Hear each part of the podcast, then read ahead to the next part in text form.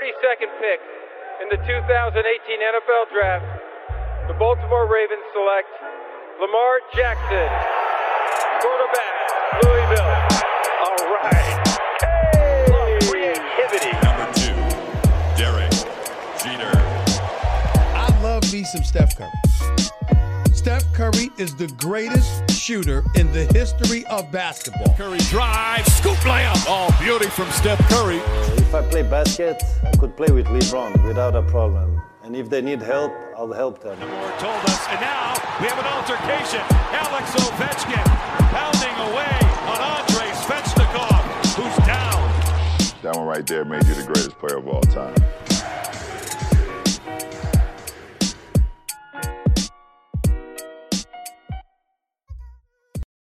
Guess who's back C'est c'est la qui revient. Alors eux ils sont forts hein, parce qu'ils font euh, ils font deux comebacks en en une année civile euh, à l'été et, et maintenant on vient d'apprendre que la NBA revenait le 22 décembre. On en avait parlé ensemble avec les gars.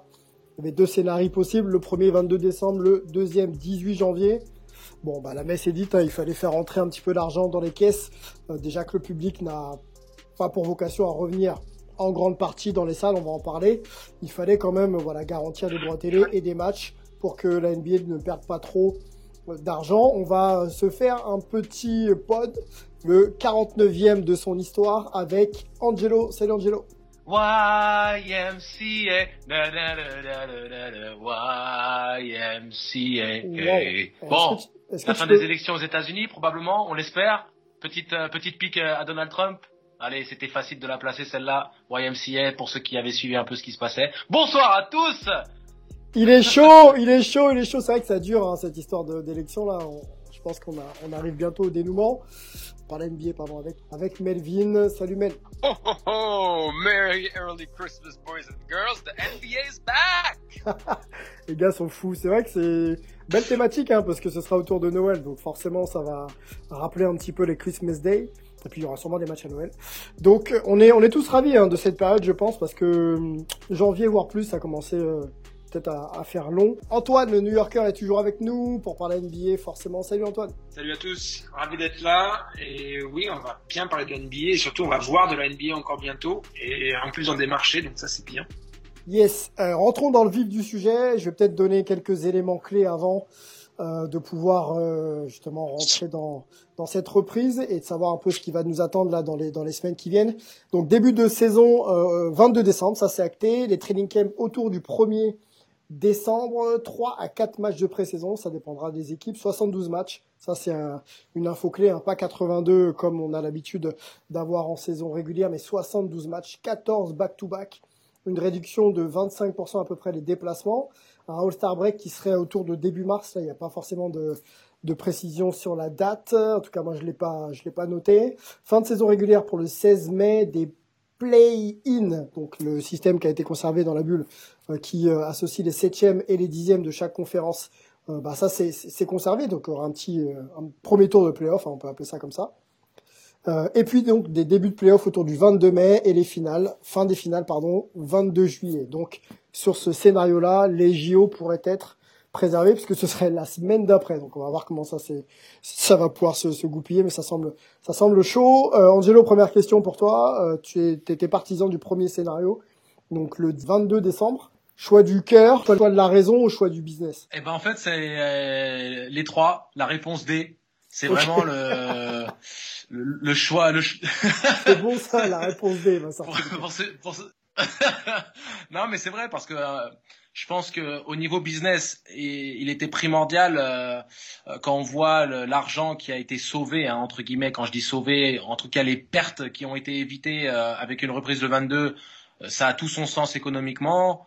Euh, le choix du cœur parce que on a envie de voir du basket et que la compétition nous manque après euh, deux jours de, de, de repos entre guillemets. Donc euh, je pense que ça satisfait un petit peu tout le monde, même si bien entendu le public ne sera pas ne sera pas de retour dans les salles euh, rapidement. Au moins on aura du basket à se mettre sous les dents euh, par le League Pass, Bein en France ou, ou les plateformes qui, qui proposent les matchs. Donc c'est super intéressant. Antoine, avec toi, je sais que c'est un exercice que tu fais très bien pour nous. Est-ce qu'on peut peut-être resituer un petit peu euh, l'histoire de ces négociations hein, qui impliquent pas mal de monde?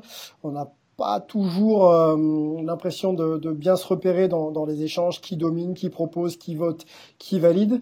Euh, c'est peut-être le moment justement de refaire un point sur euh, toutes ces discussions et tractations. Bien sûr, la NBA y est associée, le syndicat des joueurs aussi.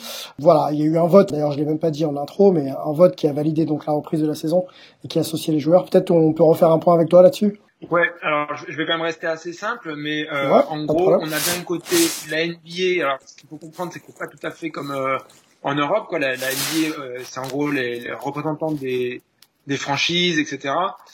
Euh, ils sont là pour pour relayer le message des franchises et le NBPA, qui est donc le syndicat des joueurs. Les deux d'ailleurs ont leur bureau ici à New York, pas très loin l'un de l'autre, du côté de la 5e avenue pour la NBA et 5e avenue, mais un petit peu plus côté euh, entre Grand Central et Times Square vers Bryant Park euh, pour le, le, syndicat des joueurs, donc ils sont quasiment voisins. Mmh. Même si là ils ont fait des négociations euh, évidemment par Cole.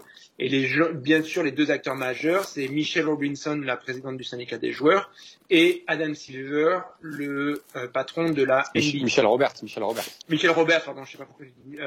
Robinson, c'est la femme de Barack Obama. C'est son nom de, de famille de, de naissance. Donc je sais pas, je dois être un petit peu confus entre tout ça en ce moment. Pas de souci. Euh, tu sais, tu sais que le frère de Michelle Obama était l'ancien coach de Oregon State, mon alma mater, et donc euh, il y, a, y, a, beaucoup de basket euh, présents dans la famille Obama de manière directe ou indirecte. Donc euh, c'est pour ça que, je, que je l'ai déjà rencontré puisqu'il était aussi, il travaille aussi avec les Knicks. Je sais plus si c'est encore le cas, il me semble que cette saison ça a changé, mais je l'ai vu plusieurs fois au son entraînement des Knicks, rencontré quelques fois aussi à la au MSG. Donc je voilà. le personnage Angelo. Exactement. et d'ailleurs il y a un un air de ressemblance avec euh, sa sœur une fois que tu sais qui c'est.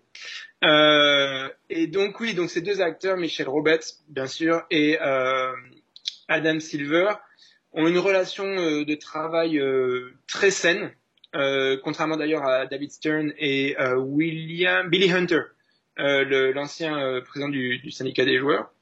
donc voilà, ça a deux personnalités qui sont plus dans le compromis, etc., moins les égaux, contrairement aux deux précédents et qui vraiment, c'est pour ça qu'on a un CBA qui est très sain. On sait très bien que euh, les, les, deux arrivent à trouver euh, un, au moins des modes de communication, euh, voilà, pas conflictuels et des, des terrains d'entente euh, assez évidents.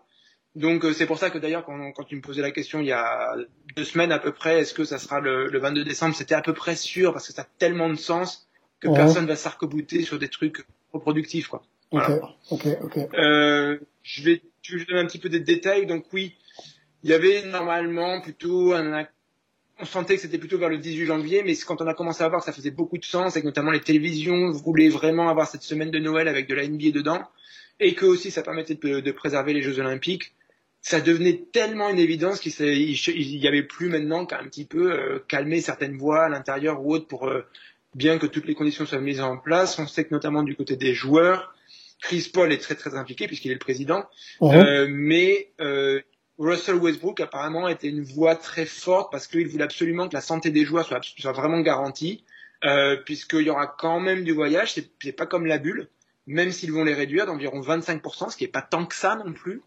Et euh, donc on sait qu'une reprise rapide avec peu de training camp, machin et tout, et des voyages, encore une fois, contrairement à la bulle, c'est sujet à beaucoup de blessures. Donc euh, pour lui pour d'autres joueurs, il a beaucoup beaucoup insisté là-dessus et euh, on attend d'ailleurs des garanties encore sur le sujet. Euh, ensuite, un autre point plus financier, donc qui vient plus du côté de la ligue, même si du coup le, le doit valider, c'est que normalement donc euh, il y a un partage des revenus 50-50 hein, entre les clubs et les joueurs. Mais euh, dans le 50 des joueurs, il y a généralement 10% de ce qu'on appelle un escrow, c'est-à-dire une partie euh, qui est euh, pas payé, on va dire, c'est un peu comme les charges sociales ou quoi, et qui en plus peut être fluctuant en fonction de vraiment comment les revenus se sont passés cette année et tout ça. Uh-huh, et donc uh-huh. évidemment, comme il y a eu beaucoup de pertes, environ un milliard et demi euh, sur la saison précédente, puisqu'il y aura que 72 matchs, qu'il y aura d'autres choses qui vont jouer dans le fait qu'on va quand même perdre de l'argent, euh, même si encore une fois cette reprise le 22 décembre plutôt, plutôt que le 18 janvier, ça permet de sauver entre un demi-milliard et un milliard de dollars. Tout de même, il y aura des pertes. Et donc, euh, ça va se chiffrer entre 10 et 20% l'escrow, la partie qui n'est euh, pas donnée directement aux joueurs. On pense à autour de 17-18% euh, Et euh, donc cet argent perdu devrait être étalé sur plusieurs saisons. Au moins deux, mais ça me paraît court. À mon avis, ça va négocier que ça s'étale sur encore plus de saisons. Quand les, les revenus générés par la Ligue sont partagés à 50-50 entre euh, donc les clubs et les joueurs, mais sur la partie des joueurs, il y a un escrow, c'est-à-dire une, une, partie qui est ponctionnée un petit peu automatiquement et qui euh, peut être variable. Normalement, elle est à 10%. Euh, et là, euh, euh, comme on sait qu'il va y avoir des pertes assez fortes, euh, même l'an prochain, parce qu'il n'y a que 72 matchs, parce qu'il y aura d'autres facteurs qui vont. Il n'y aura pas, bien sûr, le, les, les, revenus de caisse de ticketing, puisqu'il n'y aura pas de, de fans dans les salles, en tout cas pas tout de suite. Tout ça va faire que tout l'escroc va montrer à 10 17-18%. Donc c'est la partie que ne vont pas toucher les joueurs euh, sur leur salaire. Du coup, la compensation derrière, euh, c'est que ça, ça va quand même être étalé sur plusieurs années, minimum de saisons, mais je pense que les joueurs vont inciter pour que ce soit étalé pour, sur plus de saisons que ça. Et aussi, le syndicat des joueurs a déjà fait valider que le salaire cap continuera d'augmenter d'au moins 2% par saison sur les prochaines saisons à venir. Donc ça aussi, ça devrait compenser un petit peu la, cette escroc, cette, cette partie qui est, qui est ponctionnée sur le salaire des joueurs. Euh, donc euh, voilà, il, y a, ça reste tout ça un petit peu des détails. Euh, ils sont importants, mais vraiment là, cette grosse décision de reprendre le 22 décembre qui avait tellement d'implications et qui était tellement évidente, du coup, euh, voilà encore une fois, il y a un très bon climat. Et du coup, euh, c'était tellement évident que ça s'est fait, ça s'est bien fait, ça devrait continuer après de bien se faire, même sur la négociation des détails. N'empêche, il y, a une, euh, il, y a, il y a quand même une petite subtilité sympathique quand tu parles du pourcentage qu'on va prendre sur les salaires et que ça s'appelle l'escroc. C'est pas mal. Je veux dire. il n'y avait pas meilleur nom. Ouais. Il n'y avait pas meilleur blague. Ça, c'est clair. C'est clair. Les gars, euh, euh continuons. Euh, Mel, du coup, euh, on, avait bien, on avait bien senti, Mel, que les joueurs étaient plutôt prêts à reprendre autour du, du 18 janvier. Qu'est-ce qui les a un petit peu fait changer d'avis? Euh, Russell Westbrook parlait justement de la protection euh, des joueurs. Est-ce que finalement la raison c'est pas de se dire les mecs on va perdre peut-être un petit peu trop d'argent, il faut quand même même si on on n'est pas vraiment prêt et chaud à jouer euh, en décembre, il faut quand même reprendre en décembre? Ah si si, bah, ça c'est clair et net. Euh, je veux bien que Angelo nous dise que c'est la raison du cœur, etc. Mais c'est clairement c'est clairement une, raison une raison financière. Il n'y a pas de il d'autre explication. Et je pense que d'ailleurs la la la position de Michel Roberts et de et du syndicat des joueurs la semaine dernière en disant ah non non non non on peut pas commencer etc. À mon avis c'était plus une une position pour essayer d'avoir un peu de leverage dans les négociations, notamment euh, par rapport à ce pourcentage de d'escrocs euh, plus qu'autre chose parce que je pense que c'était euh, c'était c'était clair comme on l'avait dit déjà que ça allait repartir parce que tu peux pas te permettre de si tu perds 500 millions à voir un milliard de dollars en commençant un mois plus tard parce que t'as plus les matchs de t'as plus les matchs de Noël c'était évident que les joueurs allaient, allaient, allaient pas passer sur ça. Les joueurs ont compris aussi qu'ils avaient beaucoup à y perdre financièrement en, en, commençant la saison un mois plus tard, quoi. Bah, tu as beaucoup à y perdre financièrement et c'est pas que cette saison, ça veut dire que ça met aussi en entre guillemets en péril la saison d'après parce que mhm. du coup ça veut dire que tu finis cette saison qui arrive plus tard, donc tu commences plus tard et donc euh, il y a aussi l'aspect des euh, l'aspect des droits télé. Si tu commences plus tard, ça veut dire que les les euh, les TNT, les ESPN peuvent décider de réouvrir les négociations sur les droits télé et ça c'est quelque chose que qui serait extrêmement, euh, extrêmement négatif pour la NBA et pour les joueurs. Encore une fois, on, en revient euh, au, partage de revenus. Donc je pense que c'est vraiment, euh, oui, c'est vraiment, enfin c'est vraiment simple, c'est vraiment l'aspect, l'aspect financier, et c'est la même chose d'ailleurs sur le, sur les Jeux Olympiques.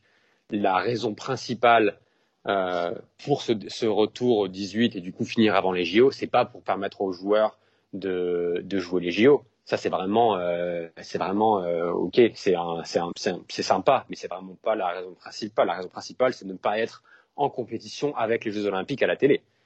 Euh, et d'ailleurs c'est pour ça comme le disait Antoine d'ailleurs euh, la saison va finir une semaine avant les JO euh, et je pense qu'il y a beaucoup de beaucoup de coachs beaucoup de franchises qui aimeraient bien que leurs joueurs ne jouent pas ne jouent pas les JO parce que du coup ça va leur faire quand même enchaîner enchaîner quasiment euh, deux, ces deux saisons et demie avec la fin de celle de l'année dernière, la saison qui arrive et les JO pour ceux qui vont les jouer. Bon, je, je suis pas devant, mais euh, avec ce calendrier-là, euh, avoir une chance d'avoir LeBron pour une dernière Olympiade, Bon, je pense que c'est compliqué, hein, même s'il va pas forcément en playoff, mais si, enfin en finale, pardon, mais s'il va en playoff, ça me semble être un peu compliqué de pouvoir enchaîner euh, sur les JO. Euh, on verra ça. Angelo, euh, restons sur le point de vue des joueurs.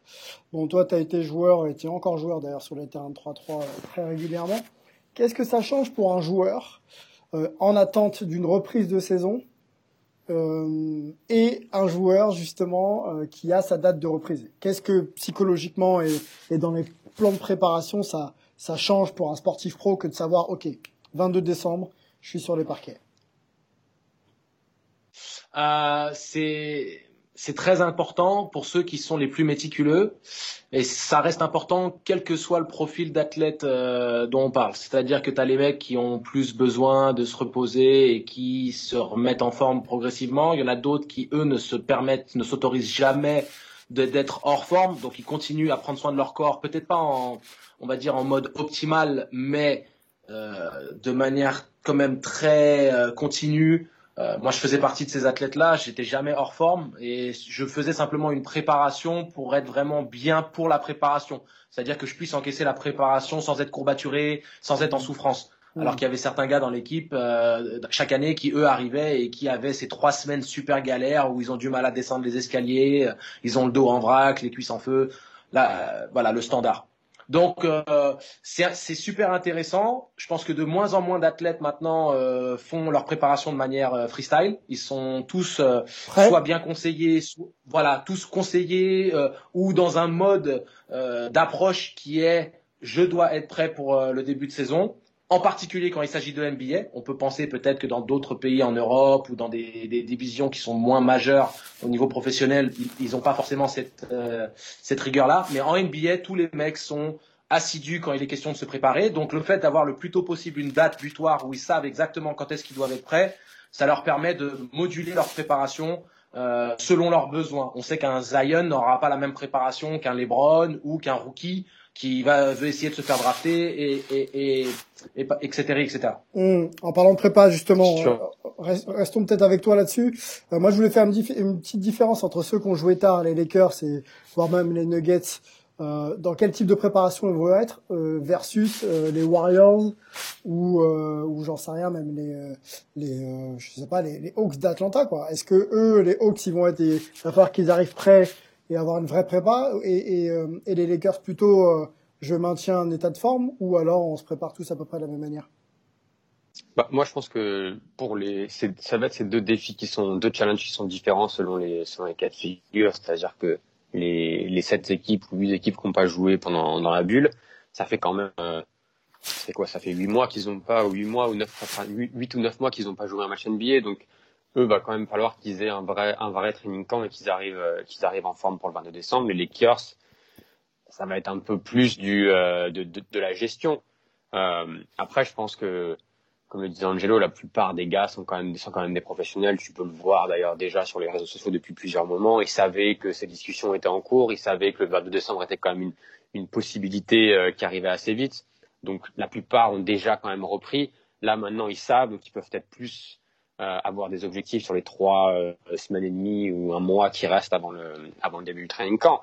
Après, il y a aussi un, aspect euh, qui, qui pas négligeable, c'est que je pense que la saison va sûrement quand même commencer assez doucement euh, au niveau du au niveau du rythme. Généralement, c'est assez souvent le cas où la saison régulière, l'intensité est pas la même. Là, je pense qu'on va voir euh, malheureusement peut-être qu'au niveau au niveau de l'intensité, au niveau du jeu, ça va être un peu ça va être un peu, euh, un, peu compliqué sur les premières semaines parce que bah, personne n'a envie de n'a envie de se blesser quoi que ce soit. Donc, euh, donc à voir comment ça, ça va aussi impacter le impacter la santé et la forme du joueur.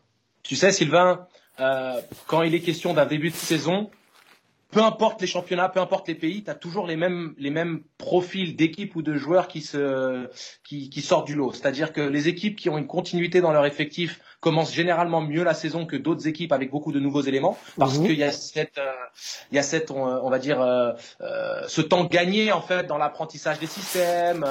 On, on, le voit hein, chaque année, hein, même mes années en Pro B, en Pro A ou en Grèce, les équipes qui ont les, les, les rosters plus d'éléments qui reviennent de la saison précédente ont gagné un temps fou en début de saison. Ensuite, pour ce qui est des joueurs, tu auras toujours des joueurs qui, eux, sont plus méticuleux que d'autres dans leur préparation, plus assidus.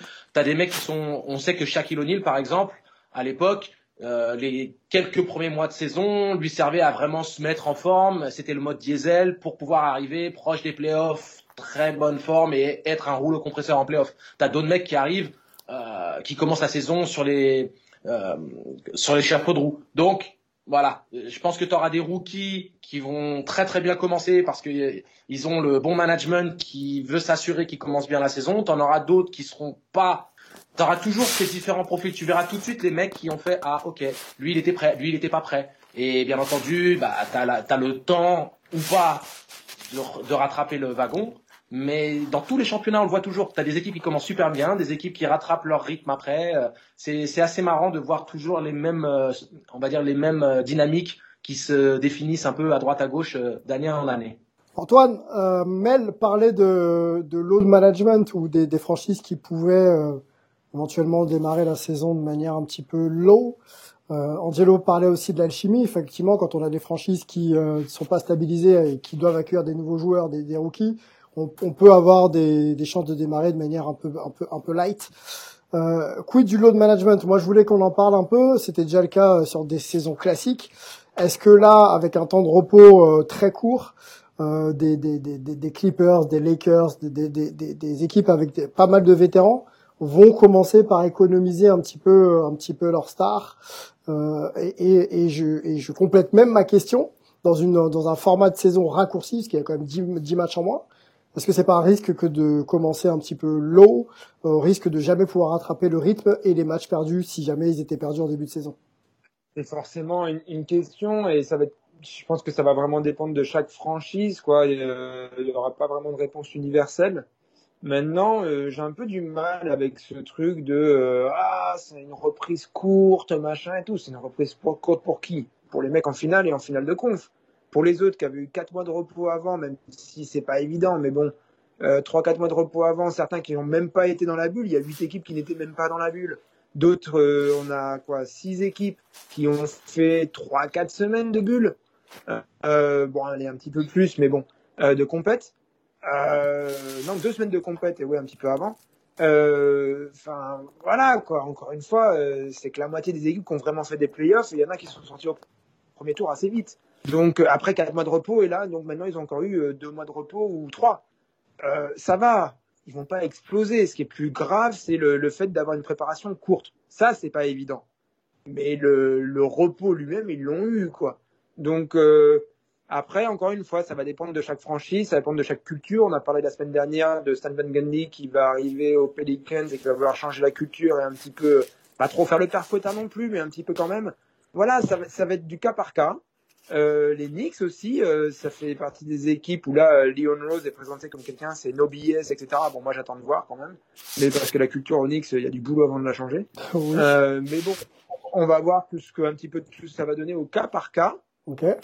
Il y a aussi qu'il faut, on a, je sais pas si on l'a bien mentionné, mais le, le calendrier de la NBA va beaucoup l'ajuster pour que justement les, oui, il y a Tips bien sûr comme le signale Melvin euh, c'est pas que Lionel, c'est Tips derrière. Mais bon, Tips, j'espère qu'il a appris là quand même. Ça fait dix ans qu'on lui dit qu'il faut que tu arrêtes de cramer tes joueurs. Bon, on va voir. Euh, euh, mais puis au moins là, il en a des, des jeunes un peu, donc bon. Mais du coup, pour revenir à ça, c'est que la, la, NBA, le calendrier va être fait pour que les équipes qui ont joué tard et beaucoup vont avoir un calendrier allégé, voire même reprendre plus tard que les. Quand est-ce qu'on quand, quand est-ce qu'on aura des infos là-dessus d'ailleurs Quand est-ce qu'on aura des infos, pardon Antoine, si tu sais ou Mel, sur le calendrier euh, des équipes euh, Alors, si tu veux, euh, si je me trompe pas, le, le grand gourou du, du, calendrier tous les ans à, à la NBA, c'est Tim Frank, en gros. Ouais. Euh, et, en, et, voilà, c'est un énorme travail. il faut tout mettre, en, tout prendre en considération. Les besoins de que chaque équipe soit à peu près sur des calendriers équilibrés, qu'il y en ait pas une qui soit beaucoup plus défavorisée par rapport aux autres. Euh, il faut aussi forcément que se plier aux, aux volontés des télés. Donc euh, que ce soit quand même à chaque fois qu'il y ait des, des marquee games, etc. Et puis il y a, y a, beaucoup beaucoup de matchs qui passent. Hein. C'est pas comme ce que vous voyez en France. On a énormément de matchs à la télé ici, télé euh, locale, ça c'est automatique, mais euh, les télés nationales, les télés sur le câble, etc. Donc euh, qui est une bonne distribution pour tous les différents partenaires, ESPN, TNT, éventuellement du ABC aussi à, à partir d'un certain moment. Euh, voilà, euh, mais là on est sur une complètement autre configuration. C'est euh, on veut limiter les voyages de moins 25%. Mhm. Euh, on va enchaîner les matchs dans certaines villes. Du Mhm. coup, euh, donc euh, les Lakers vont venir par exemple ici à New York euh, et ils vont jouer les Knicks, les Nets, peut-être encore une fois les Knicks et encore une fois les Nets ou un truc comme ça où ils vont aller aux Sixers mais ils vont rester à l'hôtel à New York. Ils vont juste prendre le bus pour les jouer. Les Sixers qui sont à moins de deux heures de bus. Euh, voilà, c'est ça va être très différent tout ça. Euh, et euh, Pour finir, ce calendrier, voilà, c'est vraiment un calendrier d'une saison de pandémie, quoi. Euh, et non pas d'une bulle. bon, une saison, C'est ça, là, on- un, un calendrier qui, ben, qui va qui va s'adapter au fur et à mesure, effectivement, aux conditions sanitaires et aux garanties que la NBA aura dans son organisation pour revenir à un format un petit peu plus traditionnel. Par, par contre, je pense qu'ils vont nous donner un calendrier sur la saison. Hein. Je pense pas qu'ils vont nous faire aller un calendrier pour les deux trois premiers mois et puis après on voit. À mon avis, Oui, non, bien sûr, bien sûr. oui, ce sera global, ouais. La de, de saison, mais au début, c'est les équipes qui ont moins joué qui vont beaucoup jouer et celles qui ont joué tard qui vont euh, être un peu plus préservées. Mais il faut faire gaffe parce que si tu les préserves trop, après ils enchaînent beaucoup en fin de saison. Ils doivent aussi faire les playoffs, c'est Bon. compliqué. Quoi. Bon, on va, on va suivre ça. De toute façon, Et les D'ailleurs, je crois que c'est pour ça qu'ils veulent pas de. Vas-y, vas-y, Il y aura pas de All-Star Game, mais par contre, il y aura, il y aura une semaine de, une semaine de, en gros, de repos, qui aussi, qui peut être aussi une semaine pour rejouer des matchs qui n'ont pas été joués pour cause de, Covid, par exemple. Oui, parce que il faut, c'est vrai qu'il faut pas omettre que euh, cette pandémie euh, sévit encore et euh, si jamais on devait être en face de cas euh, nombreux et avec des matchs annulés, hein, ce qui arrive un petit peu peu dans tous les championnats euh, euh, du monde, que ce soit en sport individuel ou collectif, il faut pouvoir trouver de la place pour recaser des matchs et être sûr que les matchs soient joués avant les playoffs si ça concerne des équipes qualifiées pour, euh, pour les playoffs. Donc gros gros casse-tête à venir euh, pour, euh, pour la NBA. Les gars, avant-dernier chapitre rapide, moi je voulais qu'on évoque les rookies. On sait que le- la draft arrive bientôt, le 18 euh, novembre. D'ailleurs, on sera là sur Insta et sur... et on fera un pod d'ailleurs, on fera un pod aussi pour débriefer la draft. On, vous, on vous dira, on vous donnera pardon plus d'infos dans, dans quelques jours là-dessus. On, on, y, on y réfléchit encore. Les rookies là, c'est pas la mauvaise année pour être un rookie en NBA cette année. Euh, Est-ce que c'est pas des joueurs qui vont finalement être pas tant exploités que ça parce que les enjeux sont euh, sont colossaux quoi? Il faut déjà euh, pouvoir gagner des matchs rapidement, se situer en playoff. On a 10 matchs de moins dans la saison régulière. Euh, Mel, qu'est-ce que t'en penses tu vois Est-ce que les rookies euh, ça peut euh, être une situation un peu compliquée pour eux cette année?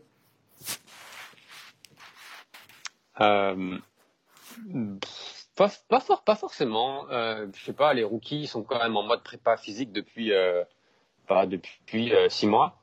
Donc normalement, ils vont arriver quand même en, en j'imagine, en pleine forme. Après 10 matchs de moins pour apprendre, je pense pas que ça va faire une grande différence. Je pense que les, les mecs qui vont être draftés, ça va, ça va, sûrement- ça va quand même dépendre de, de la situation dans laquelle tu t'es drafté et quelle est ton, quelle est ton opportunité? Je suis pas, je suis pas certain que ça ait un impact plus, plus important que ça. que ça ouais, Après, je pense aussi qu'ils risquent de, de bénéficier, comme je disais avant, du, euh, euh, du, du fait que peut-être que l'intensité va pas être va pas être euh, extrêmement haute au tout début de la saison. Peut-être que ça aura une, une marge de, de progression et une période d'apprentissage un peu, un peu plus un peu plus simple. Mais je pense pas que ça va être un ça va être un grand désavantage pour eux. Ok. Bon les gars, on est un peu sérieux là depuis le début de ce pod, mais euh, la NBA quand même est, est de retour.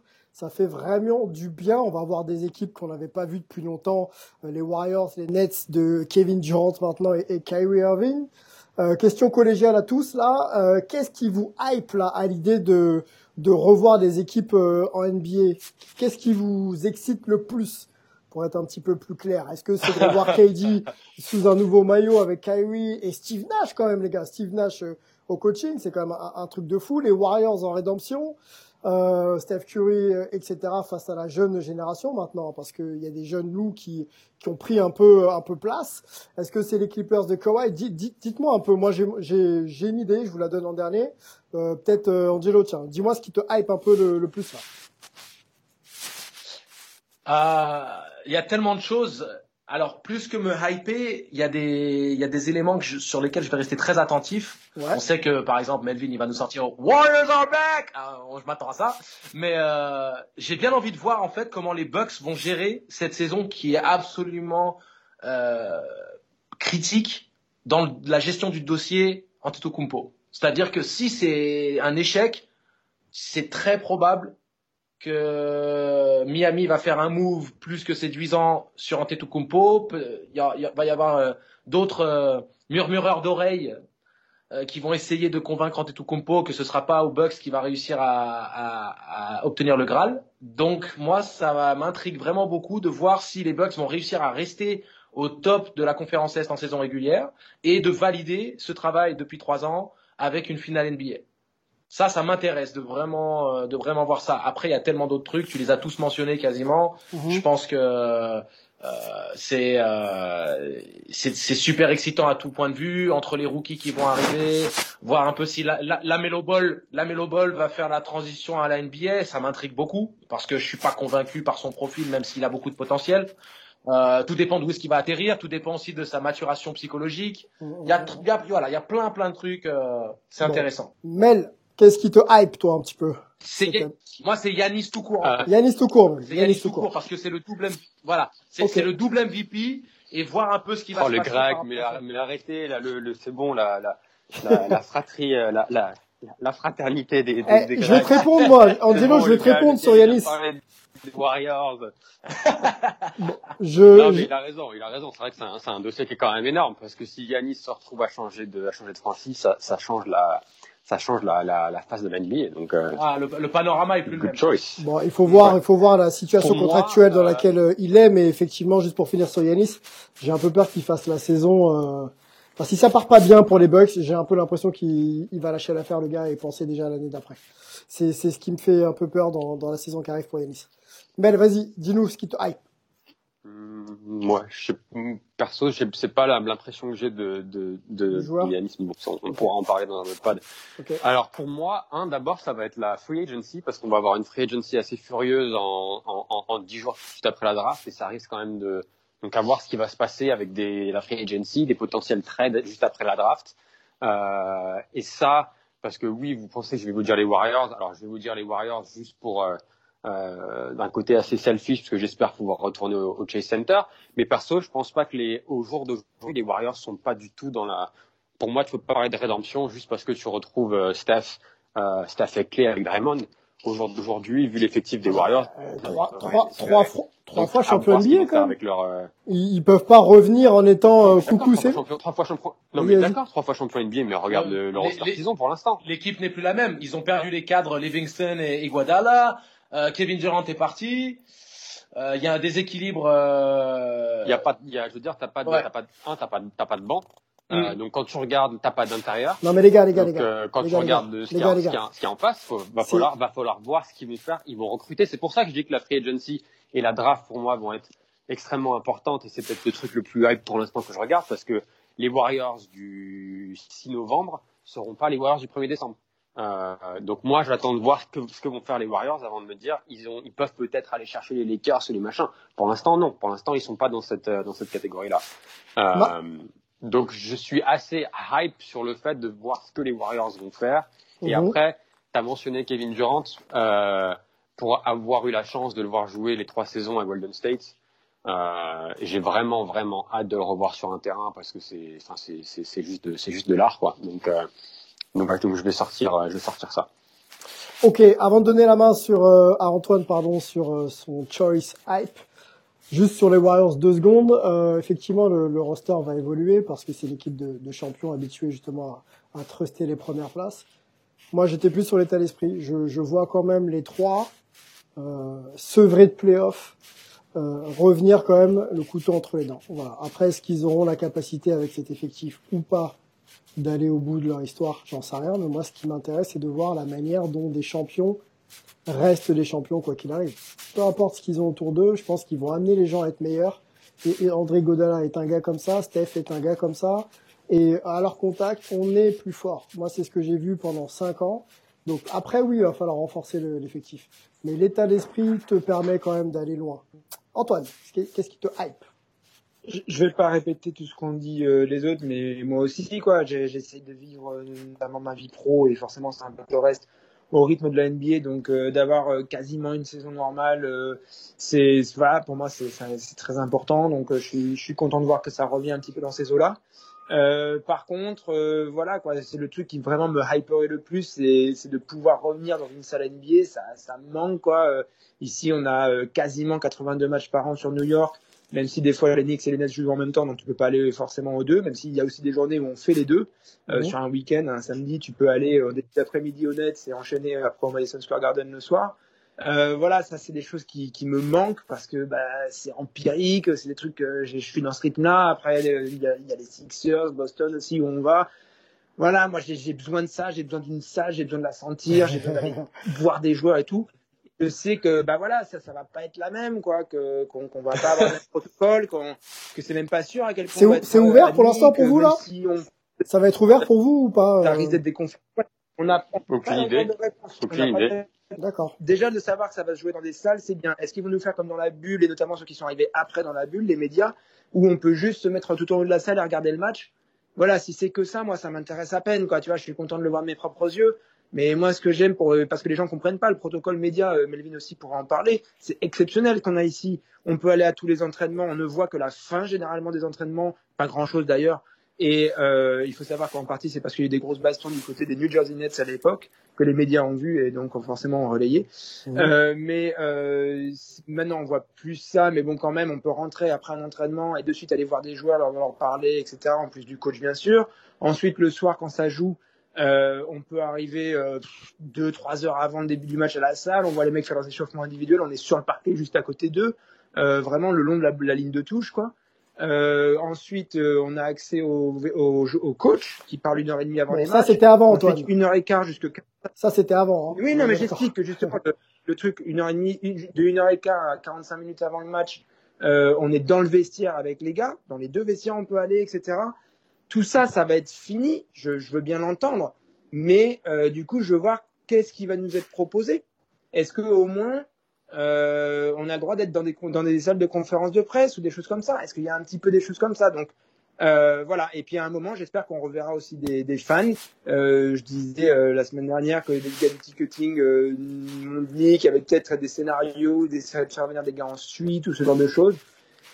Voir un peu ce que ça va donner, mais Ça- je, je, ça- je suis d'ailleurs, hype, sur- je sur ça, Antoine. ça revienne à la normale. Mais je suis hype d'au moins euh, pouvoir euh, comparer un peu ces situations, voir un peu quelle est la nouvelle Ouais. réalité. Antoine, Antoine, Antoine, Antoine, Antoine, il y a, il y a, il y a Mel qui voulait, qui voulait justement euh, réagir à ce que tu disais là à l'instant. Ouais, sur les sur le truc des suites, c'est quelque, c'est quelque chose qui a été sur le truc des suites, c'est quelque chose qui a été. Il me semble que c'est Shams qui a qui a partagé ça, qu'a priori il voudrait peut-être laisser, et dès le 22 décembre d'ailleurs, laisser les les équipes utiliser donc les suites qu'ils utilisent normalement pour leur euh, pour leurs sponsors et donc mettre des fans dans les suites parce que ça leur permettrait d'avoir plus de de, Ouais. de social distancing, etc. Donc a priori ça c'est c'est quelque chose dont la NBA parle assez rapidement et dès même dès pour le début pour le début de saison. Ouais, ouais, c'est exactement ça, mais euh, comme c'est pas encore acté, les mecs prennent encore un petit peu des, des pincettes euh, pour en parler et tout. Et forcément, euh, les suites, euh, c'est que, comme tu le sais très bien, c'est pas non plus, même si euh, dans le nouveau Chase Center, ça prend beaucoup de place, ces suites, euh, dans, euh, dans la plupart des, des, des salles NBA, voilà, ça reste quand même pas énormément de public non plus, quoi, comparé aux 10, 12, 14 000 que tu as dans une salle normalement, quoi Ok, ok. voire euh, 15-16. Ok, Donc, ok. donc voilà, mais, mais moi, en fait, je suis juste hype de savoir que je suis plus juste derrière un laptop à regarder ce qui se passe dans une bulle où il y a personne. Quoi. Bon, on Voilà, te, de on- déjà on- de pouvoir me dire.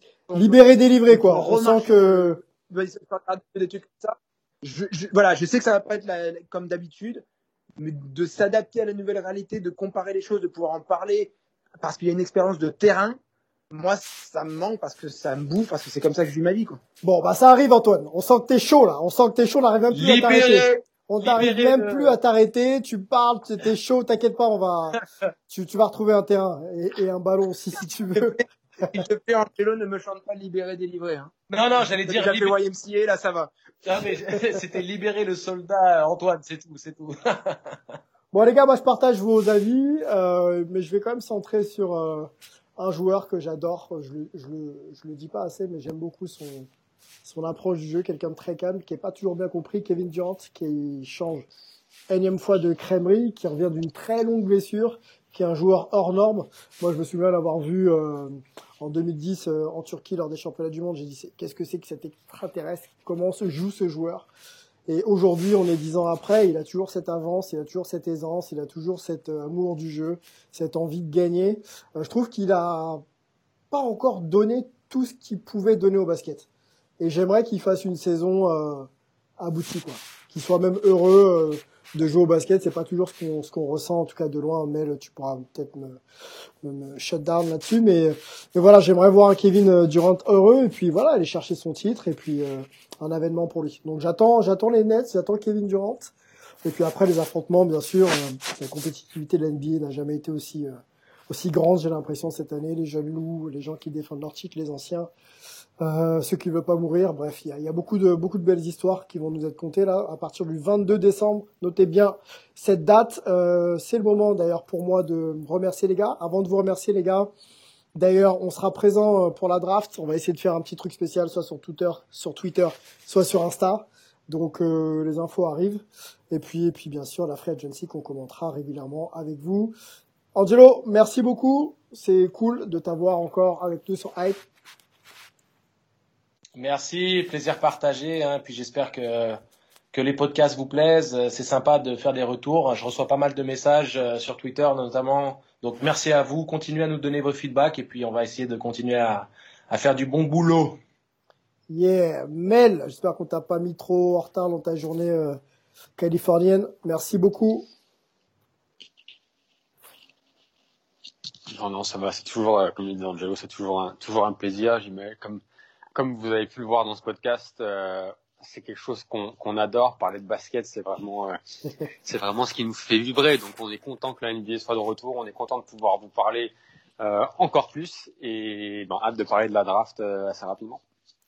Yeah, Antoine, merci. Merci à vous. Je reste court vu que j'ai été long avant. non, il n'y a, y a, pas de souci, Antoine. Tu, tu peux parler ici, hein, c'est libre. Hein. On est juste dans des défis qu'on tiendra, enfin des challenges qu'on ne tiendra jamais, c'est-à-dire faire un pod dans une demi-heure, c'est pas chez nous quoi. Malheureusement, mais bon, la passion avant tout, le contenu surtout. Euh, on est des journalistes, on informe et, euh, et plutôt bien. Merci à vous les gars, merci à tous les auditeurs qui nous suivent. Les chiffres sont excellents. Euh, on est ravis de ça. On vous prépare pas mal de surprises d'ailleurs pour la reprise NBA. Ciao.